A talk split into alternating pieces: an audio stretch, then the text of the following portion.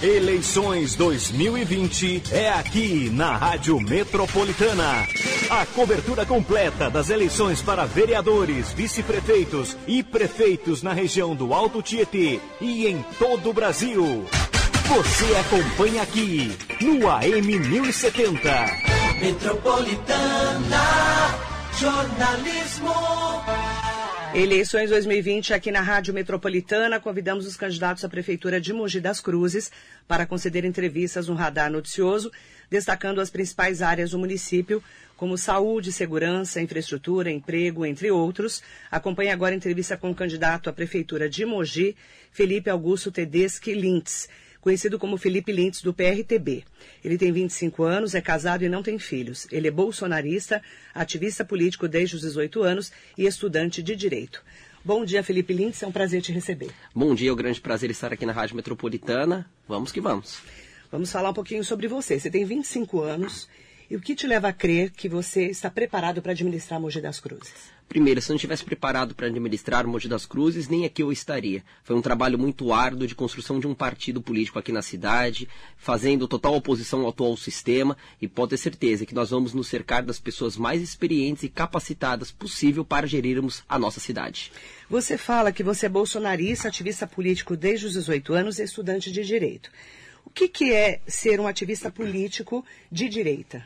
É defender os valores de Deus, pátria e família. Fiz campanha para o presidente Bolsonaro, apoio ele desde o ano de 2015, fizemos todas as carreatas, manifestações, inclusive após a vitória dele, quando ocorreu a reforma da Previdência em relação ao apoio desta pauta. Então nós seguiremos com essa mesma linha de raciocínio, essa mesma linha de defesa, repito, de Deus, pátria e família, né? inclusive como candidato evangélico, a nossa vice-pastora Tatiane Silva, para que a gente consiga é, continuar respeitando a nossa cidade, baseado nessa tríade.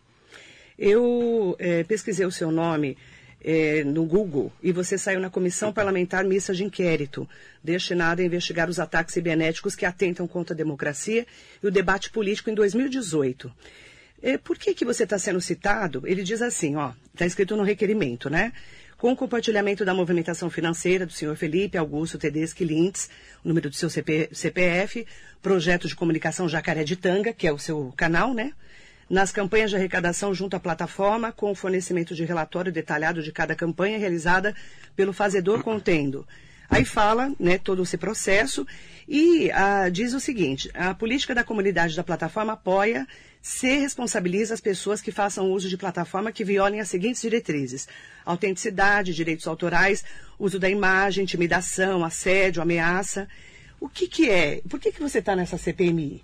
Na verdade, o que aconteceu? Sim, a CPMI das fake news ela foi criada por parlamentares da esquerda. Inclusive, estou sendo citado por um deputado federal e uma deputada é, perdão, e por uma senadora do Rio Grande do Norte do PT, do Partido dos Trabalhadores, tá certo? Inclusive, se fosse aberto o requerimento antes das pessoas questionarem de maneira, de uma certa forma enviesada para tentar me condenar, viriam que existem apenas três publicações que eles consideram como fake news. No entanto, não existe fake news. Ou seja, a primeira chamando Lula de bandido, criminoso e cachaceiro, uma das outras publicações seria uma manifestação em apoio ao impeachment do ministro Gilmar Mendes do Supremo Tribunal Federal e uma outra publicação relacionada também ao ex-presidiário Luiz Inácio Lula da Silva. Então, eh, essa CPMI da fake news tentou ali envezar o debate. Claro, parlamentares de esquerda resolveram tentar me colocar contra a parede e ainda pedir sigilo bancário de um canal que não pertence a mim. Inclusive, a tal plataforma apoia-se, eles solicitaram a quebra, né? E no final das contas encontraram 75 reais. Então, na verdade, você foi, você foi colocado por causa do PT lá. Exatamente. Parlamentares do PT. É, tanto é que o requerimento é assinado por um Por senador né? e por um deputado é, federal do Rio Grande do Norte do Partido dos Trabalhadores. Você está tranquilo quanto a essas denúncias? Tranquilo em relação a tudo. Até porque o que existe no inquérito são justamente três memes. Eu vi. São três memes, Uhum. né, relacionado ao Lula, relacionado ao Gilmar Mendes. Você se coloca um opositor ao PT, Sim, né? Crítico, ferrenho do PT. Sim. Como que você analisa, eh, nesse momento que a gente está numa campanha eleitoral em Mogi das Cruzes, o candidato do PT, Rodrigo Valverde, que não usa a estrela do PT e fala debatendo a corrupção na cidade, se colocando contra a corrupção. Só que o partido dele foi um dos maiores corruptores do país. E você, como antipetista, como é que você analisa isso? É, a gente não pode falar especificamente de um único candidato, a gente pode falar de algo mais aberto. Infelizmente, a gente vê muitas pessoas que defendem o combate à corrupção de um lado, mas do outro, peraí, não é bem assim, né? Tem certas pessoas que possuem políticos de estimação. Eu não tenho políticos de estimação, muito pelo contrário. Então, eu tenho meus ideais, como eu disse no começo da entrevista, que é de Deus, pátria e família, e assim continuarei defendendo, é, caso eleito prefeito de Mogi das Cruzes. Mas o que, que você acredita que o PT hoje já está pronto para sair para candidaturas. Não precisa nem falar de Mogi. Falar uhum. das outras, por exemplo. Não, nem um pouco, até porque basta nós vermos o que o PT fez a nível nacional, né? Escândalo de corrupção, envolvimento em mensalão, petrolão, né? As estatais brasileiras como Caixa Econômica, por exemplo, e a Petrobras, marcando grandes escândalos de desvio de dinheiro público e ao mesmo tempo prejuízos históricos. Foi somente o presidente Jair Bolsonaro assumir e começar a limpar a corrupção na nossa, no nosso país que historicamente a gente conseguiu detectar lucros históricos aí na Petrobras, Caixa Econômica Federal, uma ótima gestão, né? Então a gente segue fazendo um trabalho de limpeza e expurgo do Partido dos Trabalhadores e que, claro, a gente não pode deixar chegar em Monte das Cruzes porque a gente viu o desastre que foi o próprio PT na cidade vizinha, Suzano.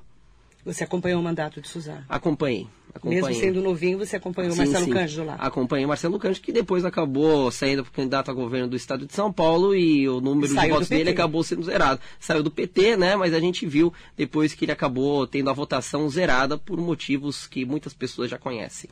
Quantas pessoas falam do Bolsonaro para você, que eu sei que você defende? O governo dele é perfeito?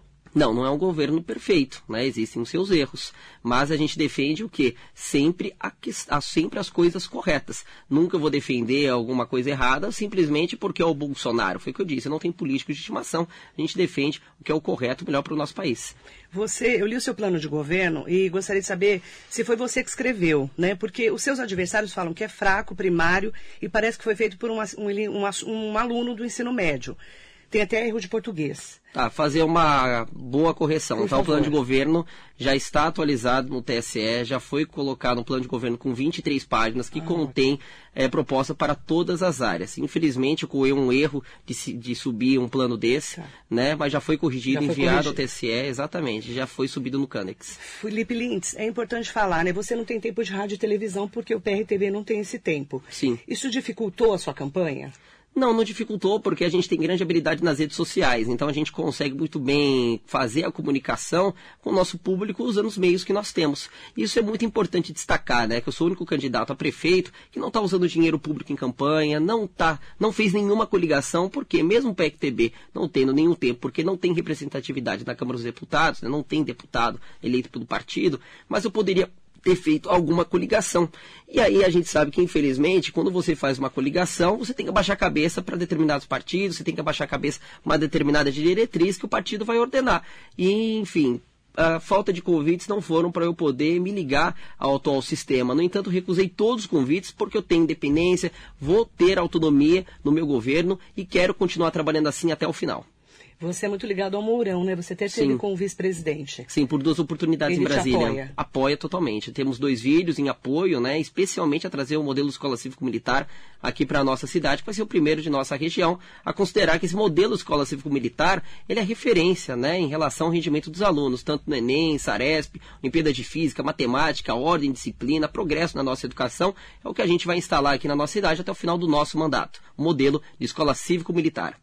Falando em educação, já que a gente entrou na educação, o que você pretende fazer além das escolas cívico-militares em relação às creches da cidade, se você for eleito, dia uhum. 15 de novembro, ou se tiver um segundo turno? Sim, primeiro que a gente precisa cuidar das atuais unidades de educação, né? Tem, infelizmente, algumas reclamações de pais de alunos que reclamam da falta de estrutura e até de uma certa qualificação dos profissionais. Mas, claro, não é culpa dos funcionários. Infelizmente, a prefeitura acaba não adequando o treinamento para esses profissionais, auxiliar de desenvolvimento infantil, muitas vezes, sendo sobrecarregado carregado para fazer um trabalho né, que compete a duas ou mais é, pessoas, auxiliares de serviços gerais também sobrecarregados e às vezes até atuando na área do transporte, né, sendo monitor de alunos, auxiliares de serviços gerais tendo que é, cuidar das crianças, enfim, uma completa bagunça. A gente tem que primeiro reordenar esse atendimento às nossas crianças, cuidar da estrutura que já existe, cuidar muito bem ah, das instalações físicas, né, dos prédios, é, fazer sempre as manutenções periódicas e, claro, é, sempre estar é, construindo novas unidades para que a gente consiga diminuir o déficit de vagas vagas em creches aqui na nossa cidade.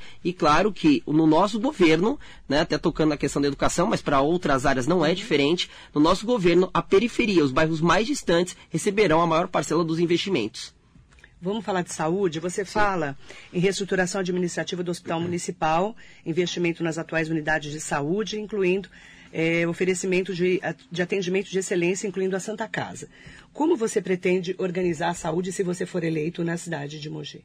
Bom, repito, tanto na área da educação quanto na área da saúde, nós precisamos cuidar das atuais estruturas. É inadmissível hoje a gente presenciar posto de saúde com falta de medicamento, demora no atendimento médico, é um atendimento muitas vezes que não é adequado né, para a população. Muita reclamação também da falta de educação de alguns atendentes. Então a gente precisa, primeiro, cuidar do que já existe.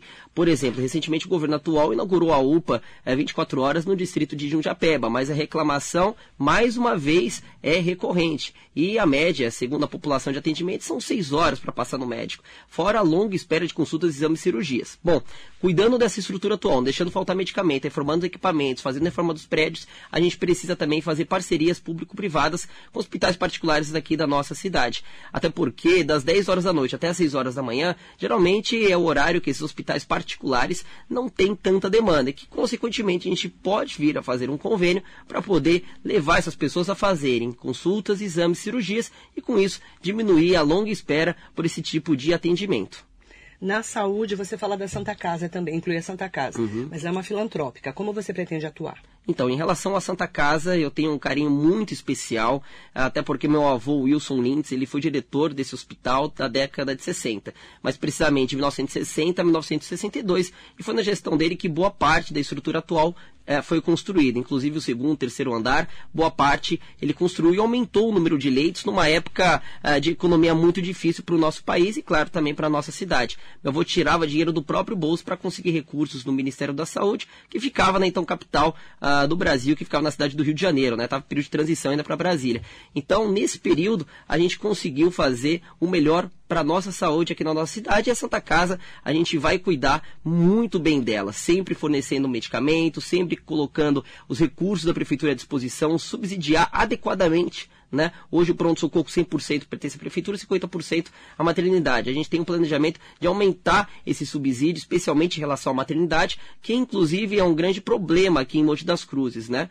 Então, pode ter certeza, a Santa Casa será assim muito respeitada, terá o devido valor, primeiro né, e talvez até principalmente aí, porque meu avô foi diretor desse hospital, está vivo até hoje, tem 90 anos de idade, e toda vez que ele se refere em relação à Santa Casa, ele se emociona. Então pode ter certeza, funcionários da Santa Casa, funcionários do sistema de saúde geral em Monte das Cruzes também serão muito bem respeitados, porque não basta só a gente falar da estrutura física, do equipamento, do medicamento, de consulta, exame, cirurgia, mas a gente tem que falar do profissional. Hoje são cerca de 835 funcionários na Santa Casa, que inclusive são muito mal pagos esses funcionários estão tendo praticamente um, um, um trabalho análogo ao, ao, da escravidão. Trabalham é, exaustivamente, 12, às vezes 15 horas por dia, fazendo plantão atrás de plantão, e um técnico de enfermagem é, formado, que, enfim, teve todo um processo árduo para poder chegar até lá, está ganhando um salário mínimo isso estou falando bruto, líquido ele vai ficar com 800, 700 reais por mês. Absurdo, a pessoa trabalhando é, seguidos plantões. Então a gente vai valorizar muito esse profissional, vamos reordenar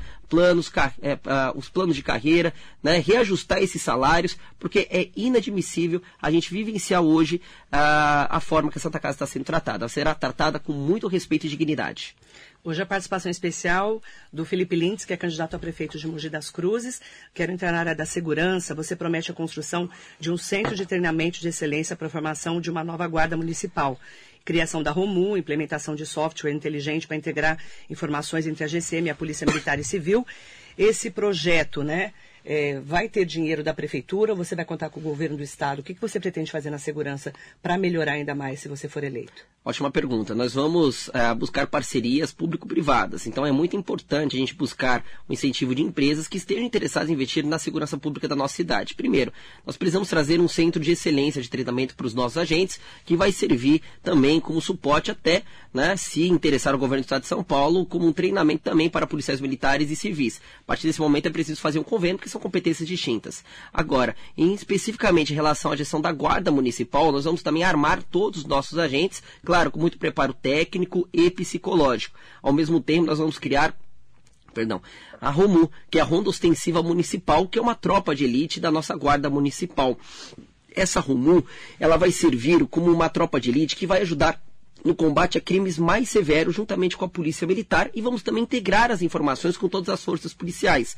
Hoje, por exemplo, se um carro ele é roubado aqui no centro de Mogi das Cruzes, por exemplo, a, e a polícia militar é notificada, a guarda municipal e a polícia civil acabam não tendo conhecimento, porque não existe essa integração de informações hoje. Então, com essa integração, a gente vai conseguir localizar muito mais rapidamente esse veículo e, consequentemente, melhorar a segurança como toda a cidade. Vamos investir também em câmeras de monitoramento em pontos estratégicos do município, especialmente nos bairros mais afastados, e ao mesmo tempo nós vamos é, sempre dar é, é, respaldo e ouvindo os nossos guardas municipais. Hoje é inadmissível que um GCM, por exemplo, ele não tenha o prefeito para poder é, falar sobre as dificuldades, não tem um secretário de segurança hoje que consiga ouvir as demandas desses guardas municipais. Hoje, os guardas municipais muitas vezes seguem, é, é, perdão, sofrem perseguições por terem suas próprias opiniões ou mesmo por fazerem algumas sugestões. E no nosso governo a gente vai ouvir, repito, muito o nosso funcionário público, seja ele comissionado, seja ele concursado, de carreira. A gente vai escutar a tudo e a todos. Isso é muito importante no planejamento da segurança. Ouvir quem está na linha de frente, quem está colocando a sua vida em risco para poder proteger o cidadão de bem. Uma vida, inclusive, que ele nem conhece. Né? Ao mesmo tempo, nós vamos investir em novos equipamentos também, em novas viaturas, reformar viaturas que hoje estão paradas por simples falta de manutenção e, claro, oferecer ainda mais segurança para o nosso cidadão de bem. Até porque é, o nosso comércio também precisa de mais segurança. São câmeras de monitoramento que hoje está faltando no centro de Bras Cubas, aqui no centro de Mogi das Cruzes também muitos comerciantes reclamam dessa falta né, de monitoramento. Ao mesmo tempo, é, nós vamos é, fortalecer as rondas ostensivas na região do comércio, porque sem segurança ninguém consegue empreender, ninguém consegue ficar aberto até mais tarde. E repito, nossa grande, a, a grande parcela dos investimentos aqui no nosso governo serão destinados à periferia, bairros mais distantes. E é claro que na área da segurança não vai ser diferente. Você falou em empregos, né, em uhum. comércio. Geração de emprego e renda. O que, que você pretende fazer para melhorar essa estrutura se você for eleito, Felipe Lins? Ok. Primeiro que nós precisamos quebrar a hegemonia de duas, três empresas aqui, de famílias que estão mandando na nossa cidade. A gente vai abrir a economia, claro, respeitar todas essas grandes empresas, não tem absolutamente nada contra nenhum grande empresário, muito pelo contrário. Mas nós precisamos abrir a economia e fazer com que empresas de vários segmentos, inclusive de várias partes até do mundo, tenham a possibilidade de investir no nosso município. É um absurdo hoje o distrito do Tabuão, que tem 16 milhões de metros quadrados, gerar aproximadamente 2.700 empregos, tá certo? E ao mesmo tempo o bairro do Tabuão muitas vezes ser mais conhecido pelo centro de detenção provisória, onde foram levados vereadores, empresários e alguns assessores após algumas das denúncias que inclusive eu realizei no Ministério Público no começo deste ano sobre o superfaturamento de máscaras e hospital de campanha. Mas enfim, em relação ao Tabuão, nós vamos procurar investir naquela região primeiro infraestrutura, porque aquela mesma empresa que eu disse que está interessada de outra parte do país, até do mundo, vir à nossa cidade, não vai instalar se não tem a tal segurança, que eu acabei de falar aqui que é muito importante, não vai investir a sua empresa no, na região do Tabuão, por exemplo, qualquer outra região de Mogi, se não tem uma estrutura de saneamento básico, se não tem asfalto, se não tem uma iluminação adequada. Então a prefeitura, primeiro, tem que entrar com os investimentos para que a gente consiga trazer essas empresas, ser um atrativo Mogi das Cruzes, até porque nós estamos numa localização muito privilegiada, né? O distrito do Tabuão, por exemplo, ele está ali fácil, com, conectado facilmente com Rodoanel, rodovia Mogi Dutra, com Ayrton Senna, uma, uma linha férrea praticamente ao lado daquela região. Nós temos a possibilidade até de construir um porto seco. Nenhum candidato a prefeito de Mogi falou na construção de um porto seco. Nós vamos trazer um porto seco para Mogi das Cruzes, para que a gente consiga escoar melhor as nossas mercadorias e, consequentemente, fazer esse porto seco conectado com a rodovia e com a ferrovia, ou seja, um porto seco intermodal porque a gente tem uma conexão com o Porto de Santos a 5 quilômetros de distância de Monte das Cruzes. Nós estamos aqui a cerca de 30 minutos do maior aeroporto da América Latina, que é o aeroporto de Guarulhos. Nós estamos a 40 minutos de uma das principais metrópoles do mundo, que é a capital paulista. Poxa vida, e por que que Mogi das Cruzes está gerando aí no bairro do Tabuão, que é o maior distrito industrial da nossa cidade, apenas 2.700 empregos? Isso contando com uma área que está ali totalmente disposta a receber investimentos. Então, é, até um recado para os empresários, para pessoas que estão interessados em investir na nossa cidade, vocês terão um grande aliado para que a gente consiga desenvolver Mogi e mudar a nossa cidade de verdade.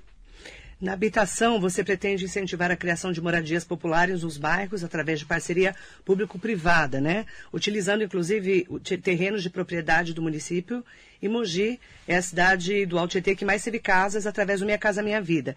Que tipo de parceria você prevê no seu plano de governo se você for eleito? Ótimo. Bom, primeiro que nós temos a possibilidade de firmar parcerias tanto com o governo estadual, né, juntamente também com o governo federal, ao qual eu tenho muito, é, muita ligação. Ao mesmo tempo, nós podemos criar programas habitacionais próprios da prefeitura. Como?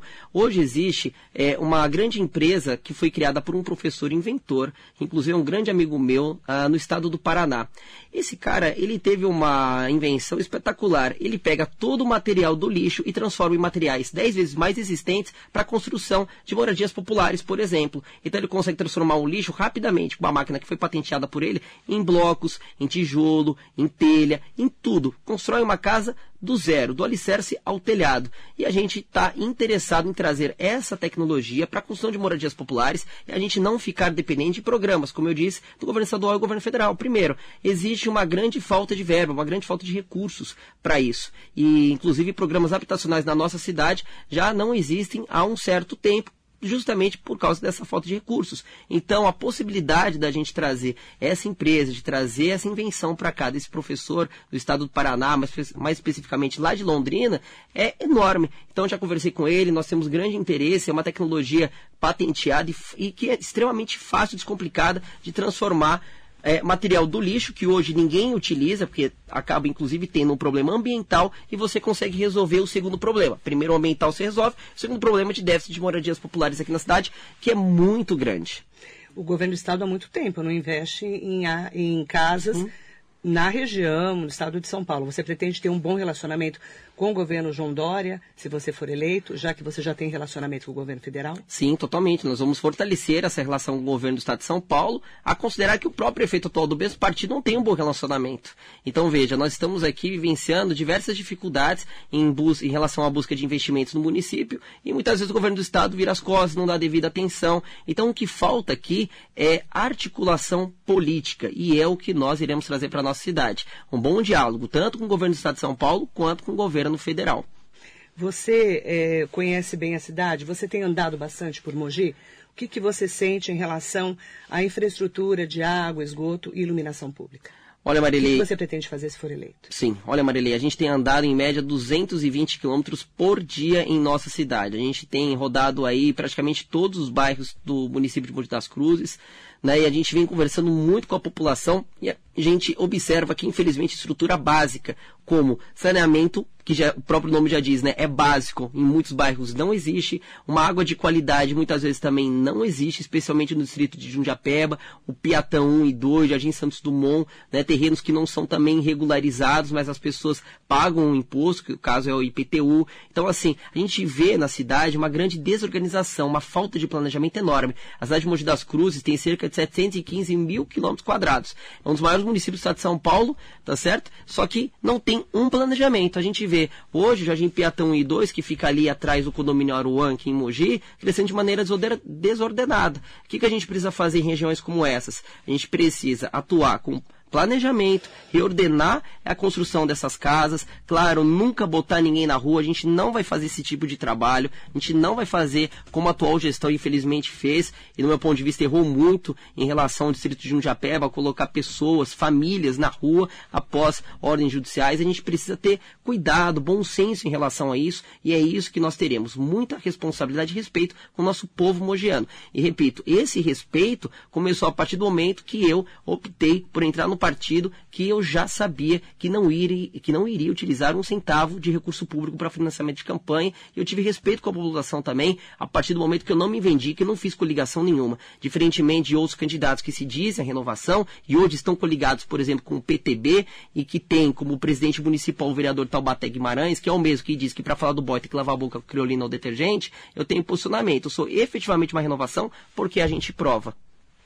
Você acredita que você é a principal renovação de Mogi? Exatamente, sou candidato a prefeito, me corrija se eu estiver errado, talvez o mais jovem da história da cidade, ou se eleito prefeito seria o mais jovem, um dos mais jovens da história do município de Mogi das Cruzes. Com 25 anos nós temos muita vontade de mudar Mogi, mas mudar de verdade. Não é aquela oposição é, é, margarina, né? Aquela que fica ensaboando. Que que é A oposição margarina é aquela que fala que não é oposição nem base, não é de esquerda nem de direita. Não, tem um posicionamento. Eu sou de direita, eu sou oposição ao sistema atual, não por ser simplesmente oposição, porque eu não vou com a cara de quem está lá. Não, justamente por a gente estar vendo, vivenciando hoje, escândalo de corrupção, esquemas, possíveis esquemas de superfaturamento em obras da nossa cidade, e não é a primeira vez que a gente vê uma prefeitura enroscada em alguns escândalos, tá certo? Então, na nossa cidade, a gente vai quebrar essa hegemonia de Valdemar Costa Neto, que hoje detém aí, né, grande poder político na região do Alto Tietê. E é inadmissível, repito, primeiro, candidato a prefeito, que é do PT, dizendo que é combatendo a corrupção, né? Fala que a, a, possível corrupção da atual gestão aqui do PSDB em Monte das Cruzes, não, maravilha, ó, a gente tem que combater, que absurdo, não pode. Ah, mas do PT, peraí, o Lula é inocente. Não, para mim corrupção não tem bandeira, não tem partido, não tem fisionomia. Corrupção é corrupção independentemente de qualquer coisa. Repito, não tem político de estimação.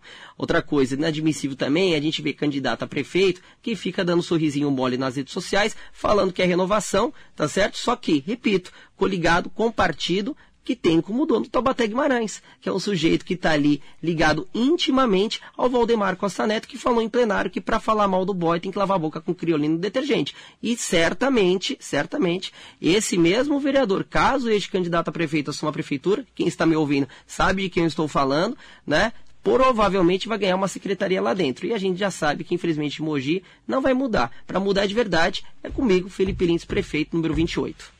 As pessoas falam muito que você não tem experiência e que você é muito novo para administrar uma cidade como Mogi. Qual que é essa resposta em relação à sua experiência como administrativa, eu falo? Sim. Gestão, eu falo. Sim, sim. Bom, eu tenho idade, 25 anos, para ser o prefeito mais jovem de toda a história de Mogi das Cruzes.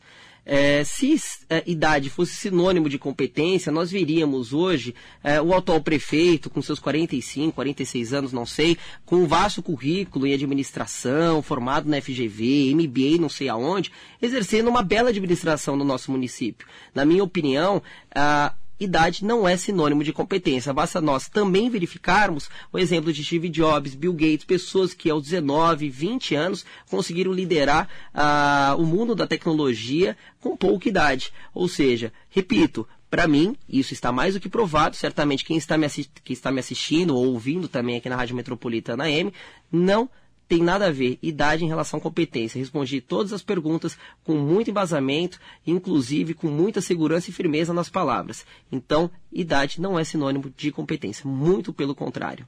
Felipe Lins, você é do Jacaré de Tanga, você é o dono desse canal? Não sou o dono do canal. Porque você apareceu muito nessa época do Jacaré de Tanga, né? uhum. né? Quem que é o dono desse canal e qual a sua ligação com o canal? Tá. O Só canal. explicar para os nossos Sim, ouvintes. sim. Eu sou apenas um apresentador do canal, tá certo? Eu tenho um contrato de prestação de serviço, pertence a um colega meu, que inclusive é meu padrinho de casamento.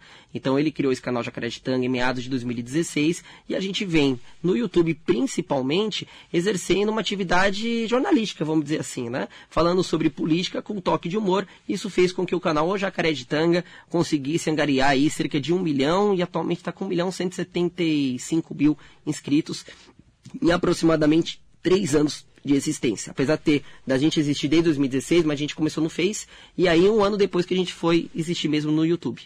Muito obrigada pela sua entrevista, obrigada por ter vindo. Uhum, Dois minutos para você falar com os nossos ouvintes internautas. Obrigada. Ah, eu que agradeço a oportunidade, Marilei, agradeço muito é, o espaço que nos foi dado e é muito importante, repito, para que a gente mude Mogi, mudar de verdade, é preciso colocar pessoas que efetivamente sejam competentes, técnicas, é isso que nós faremos nas nossas secretarias. Vamos enxugar os gastos públicos, vamos cortar verba do gabinete do prefeito, inclusive cortar na minha própria carne. Isso é muito importante. A classe política, infelizmente, só falar precisa reduzir, precisa cortar, mas na própria carne não faz. É o que nós faremos. Reduzir o tamanho da máquina pública, reduzir verba de gabinete do prefeito. Vamos instaurar, muito importante lembrar, uma grande auditoria, um verdadeiro pente fino em todas as nossas contas, contratos, convênios e concessões da prefeitura, do Instituto de Previdência e também do SEMAI. Reafirmei este compromisso de fazer essa auditoria, inclusive ao lado do nosso general Hamilton Mourão, em Brasília. Esse vídeo está divulgado nas minhas redes sociais.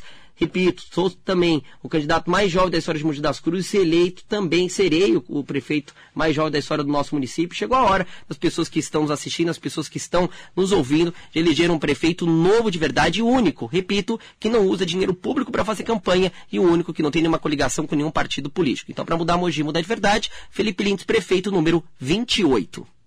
Muito obrigada, Felipe Lintz. Agradeço bastante a atenção. Boa sorte na sua caminhada. Obrigado a nós todos. Eleições 2020 você acompanha aqui na Rádio Metropolitana. Eleições 2020 é aqui na Rádio Metropolitana, AM 1070, 1070, 1070. Domingo, dia 15 de novembro, acompanhe a cobertura completa da apuração no Radar Noticioso Especial.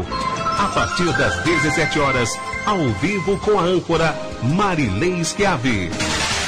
Você vai ficar sabendo em primeira mão quem são os novos prefeitos do Alto Tietê, quais os candidatos disputarão o segundo turno nas eleições da região e quais os vereadores eleitos de Mogi das Cruzes, Suzano, Itaquaquecetuba, Poá, Ferraz de Vasconcelos, Guararema, Arujá, Biritiba Mirim, Salesópolis e Santa Isabel.